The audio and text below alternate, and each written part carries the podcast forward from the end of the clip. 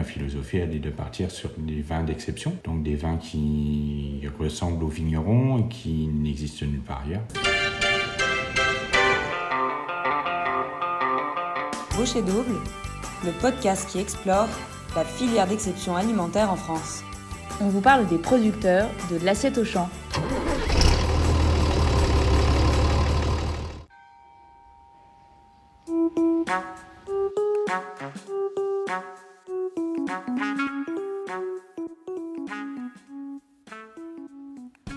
Nous voilà à présent au cœur de la Champagne, une région viticole bien spéciale dans laquelle nous avons eu le plaisir de rencontrer Régis Poissinet.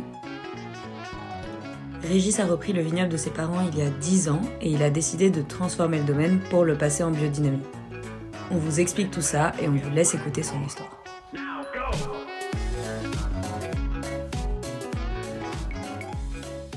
D'où ça vient Mais Je suis né dedans.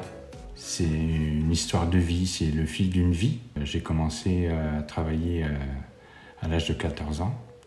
Mais bon, moi j'ai encore en mémoire où les parents allaient travailler dans les vignes et moi j'étais tout petit avec toutes mes petites voitures et puis j'allais jouer dans les vignes. Donc euh, ça, je l'ai vécu depuis euh, ma plus jeune enfance. Et puis ben, en étant né dans le vignoble, en gros, on ne voit presque que ça. Et puis, euh, je suis parti travailler chez un autre vigneron pour apprendre et voir un petit peu autre chose. Et puis après, je suis revenu sur le, domaine, donc avec les parents, jusqu'à l'année 2008, où ils se sont mis en retraite. Et là où j'ai repris le, domaine, mais à ma façon, parce qu'avant je faisais leur vin et aujourd'hui je fais mon vin. Pourquoi vous avez décidé de transformer la façon dont ça fonctionnait? Pourquoi vous avez décidé de passer en biodynamie pour moi, il n'y avait que ça à faire.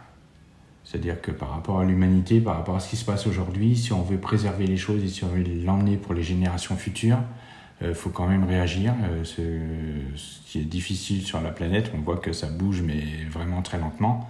Et moi, ben, je voulais aller plus vite. Et pour aller plus vite, c'est une des seules façons aujourd'hui euh, d'y aller. Et c'est une façon aussi de retrouver sa liberté on peut toujours faire mieux. La biodynamie, on n'est pas arrivé au bout, c'est le début, hein. donc il y a encore des choses à, améliorer. Il n'y a rien d'écrit, il n'y a rien de simple. Euh, d'un vigneron à l'autre, on fait différemment. Euh, moi, je trouve qu'il n'y a pas encore assez de dialogue entre les vignerons pour essayer de s'entraider et puis avancer un peu plus vite. C'est assez compliqué. Mais bon, pourquoi pas demain euh, avancer dans le bon sens. On pourrait commencer par essayer de définir la biodynamie Il y a une famille qui travaille avec des produits de synthèse. Après, il y a la famille bio, où là, on va travailler avec du cuivre et du soufre principalement. Et puis après, moi je dis, il y a la biodynamie, où on passe à une autre étape, où on va chercher euh, les éléments du vivant pour euh, les ramener euh, dans, les éléments, aussi bien le vin ou la vigne. Et la biodynamie aussi, on travaille avec, avec la Lune, les planètes et, et en amenant des plantes au lieu d'amener des produits. Parce que le dérivé des plantes, c'est on est parti sur du systémique, des produits de mm. synthèse. Et au niveau de la Lune, comment ça se passe exactement, euh, l'utilisation du calendrier lunaire par rapport à la vigne? Alors il est assez complexe. Euh, pour simplifier, on a, euh, on a quatre, quatre choses différentes. Donc on a les jours fruits, les jours racines, les jours feuilles et les jours fleurs qui change en fonction euh, ben, de la Lune, évidemment. Euh, et par rapport à ça, nous, on fait souvent les tisanes et les, la silice et les bousses de corne. Donc, euh, bousses de corne pour activer tout ce qui est sol, racine, et silice, tout ce qui est feuilles et lumière. Voilà. Donc, tout ça, on le fait en jour fruit. Tout le temps en jour fruit. Ok, cette organisation, vous ressentez les, effets sur la vigne c'est pas qu'on le ressent, c'est qu'on le voit, directement. La terre est beaucoup plus riche, on le voit au niveau de la couleur de, la terre, ça devient plus noir. Et puis au niveau du feuillage, euh, quand on active, euh, on voit les feuilles qui bougent par rapport au, au, rayon du soleil, à la lumière. Il y a des choses qu'on peut ressentir, donc c'est dans le ressenti, où on travaille les choses avec les énergies, mais pour expliquer comment ça fonctionne, il faut le vivre. Donc euh, si vous ne le vivez pas, vous ne pouvez pas savoir euh, ce qui se passe. Euh, quelqu'un qui est cartésien, il va pas comprendre du tout et il va dire mais il délire complètement. Mais moi, je sais ce que je fais, mais je ne sais pas expliquer. C'est pas palpable, c'est dans, dans les énergies. C'est tout le temps.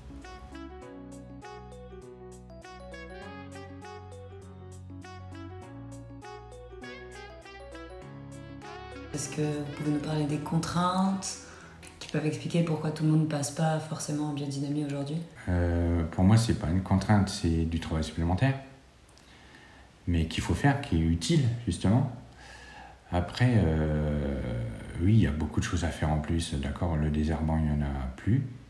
On le bannit parce que le désherbant, il va directement dans les racines et il va directement dans la plante. Et en plus, il tue les petites radicelles qui sont en train de pousser et tout, donc la plante euh, ne peut plus vivre. Euh, les sols sont nus et morts, donc il ne se passe plus rien dans les sols. Donc au niveau euh, des bactéries et tout, euh, ça ne travaille plus. Donc nous, c'est ce qu'on active au niveau euh, de la biodynamie. Euh, on y est euh, tous les jours. Ça se vit comme la nature. La nature, elle est là tous les jours. Le soleil se lève tous les jours, il se couche tous les jours? Ben, nous, on doit être là aussi, parce qu'on a besoin de nous. Euh, c'est ça qui rebute surtout euh, énormément, c'est que euh, on n'arrête jamais. Trois cisailles. Mhm. Ah ouais, pour moi, c'est ça. hein. Une dans chaque main. Au niveau qualitatif et gustatif, comment vous pourriez qualifier la différence entre un vin conventionnel, un vin bio et un vin naturel? Le conventionnel, euh, on n'a pas de défaut et puis euh, tout va bien, euh, mais pour moi c'est un peu plat, c'est banal. Un vin nature, c'est un vin qui est travaillé sans, éléments, sans addition de, produits, rien du tout, mais il ne doit pas avoir de défaut. Et un vin en, biodynamie, c'est pareil. On ne doit pas avoir de défaut, par contre, là, on doit sentir qu'il y a quelque chose qui se passe euh, dans la dégustation. Ça doit faire vibrer, ça doit partir de loin, puis vous emmener encore plus loin. Là, il n'y a pas de limite.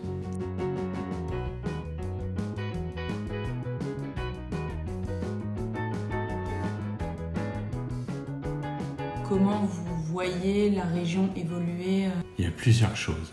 Il y a, une réglementation qui vient de, sortir, une nouvelle réglementation, de passer en vigne large, semi-large. Euh, on va avoir une baisse de rendement, ça c'est évident. On va avoir euh, peut-être une maturité peut-être un petit peu inférieure, ça on, difficile à calculer. Par contre, moi je suis pas trop pour ces choses-là. C'est pas que je vais pas changer, c'est pas que je vais pas évoluer, c'est qu'il faut qu'on garde une qualité supérieure. Il faut qu'on garde notre image. Et aujourd'hui, euh, j'ai l'impression qu'on part un petit peu euh, dans tous les sens. À mon avis, hein, ce n'est que mon avis. Et euh, l'avenir, l'avenir, ce que je m'aperçois, c'est qu'on risque d'avoir des, des exploitations qui vont être de plus en plus grosses. Parce que si on passe en vigne semi-large, demain pour vivre, il ne faudra pas 5, 6, 7 hectares, mais il en faudra deux fois ou trois fois plus. Donc il faut penser euh, différemment, c'est ce que j'essaie de faire, c'est ce que j'essaie de, de mettre en place chez nous. Je ne changerai pas ma façon de cultiver aujourd'hui. Au niveau du terroir champenois, quand même une richesse de terroir qui risque d'être modifiée par le changement climatique.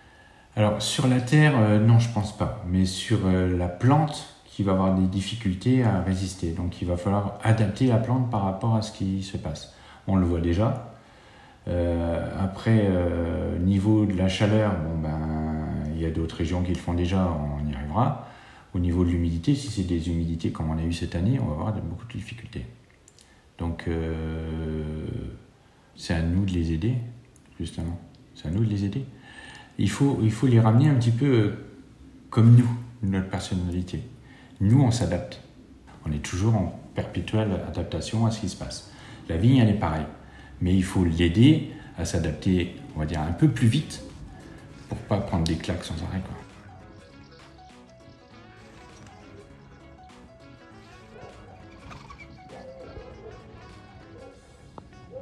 Ce qu'on faisait avant, on était sur le marché commun.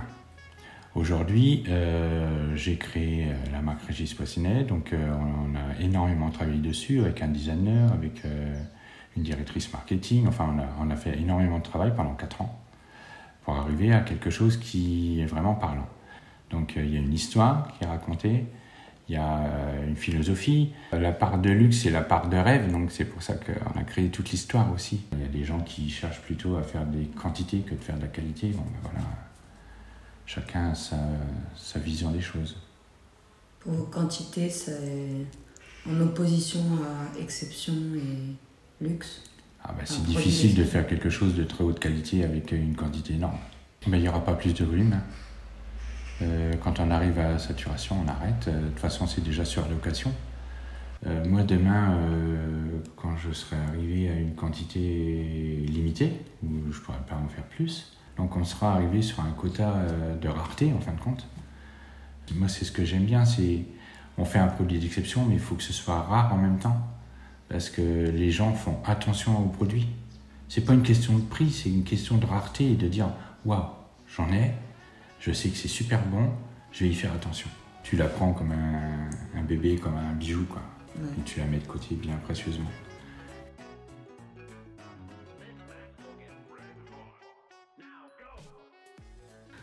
Comment vous positionnez le vin mousseux par rapport au champagne?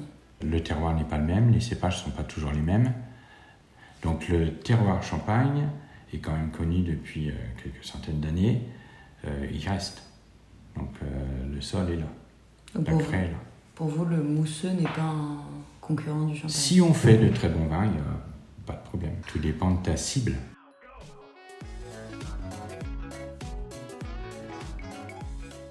Vous nous avez dit aujourd'hui que votre plus gros marché, c'était l'Allemagne. C'est quoi le vrai défi pour rentrer sur le marché français? Il faut déjà faire ses preuves. La France nous demande de faire nos preuves avant d'avoir une reconnaissance. Euh, C'est beaucoup plus simple, euh, surtout aujourd'hui avec les réseaux, avec qu'on- les moyens de communication qu'on peut avoir, euh, de partir à l'étranger, de vendre ses bouteilles à l'étranger.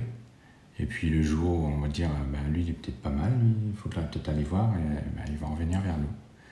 Par contre, le problème, c'est que si on a déjà euh, distribué 90% ou 95% à l'étranger, il ne va plus rester grand-chose pour la France. quoi.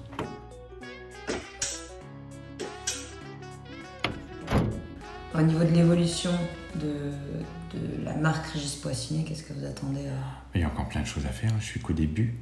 Là, je suis encore un bébé. hein.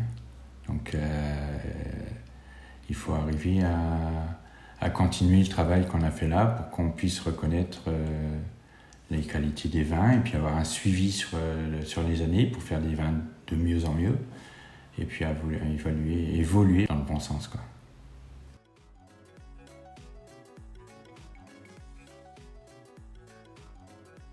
On a notre petite question piège. Encore?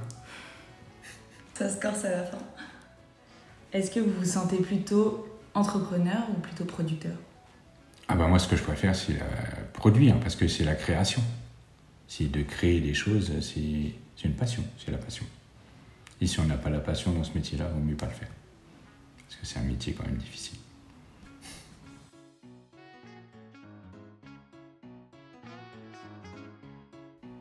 Un grand merci à Régis et à toute son équipe pour les belles rencontres qu'on a pu faire en Champagne.